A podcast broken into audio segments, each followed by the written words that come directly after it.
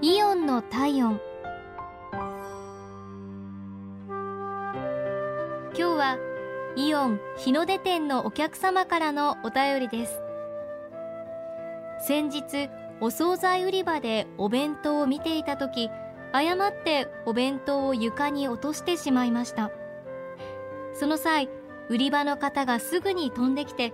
私がごめんなさいと言おうとしたんですがその前になんと店員さんはお召し物は大丈夫ですか？こちらの商品は大丈夫ですのでという言葉をかけてくださったんです。売り物である商品を落としてしまって申し訳ない気持ちでいっぱいでしたが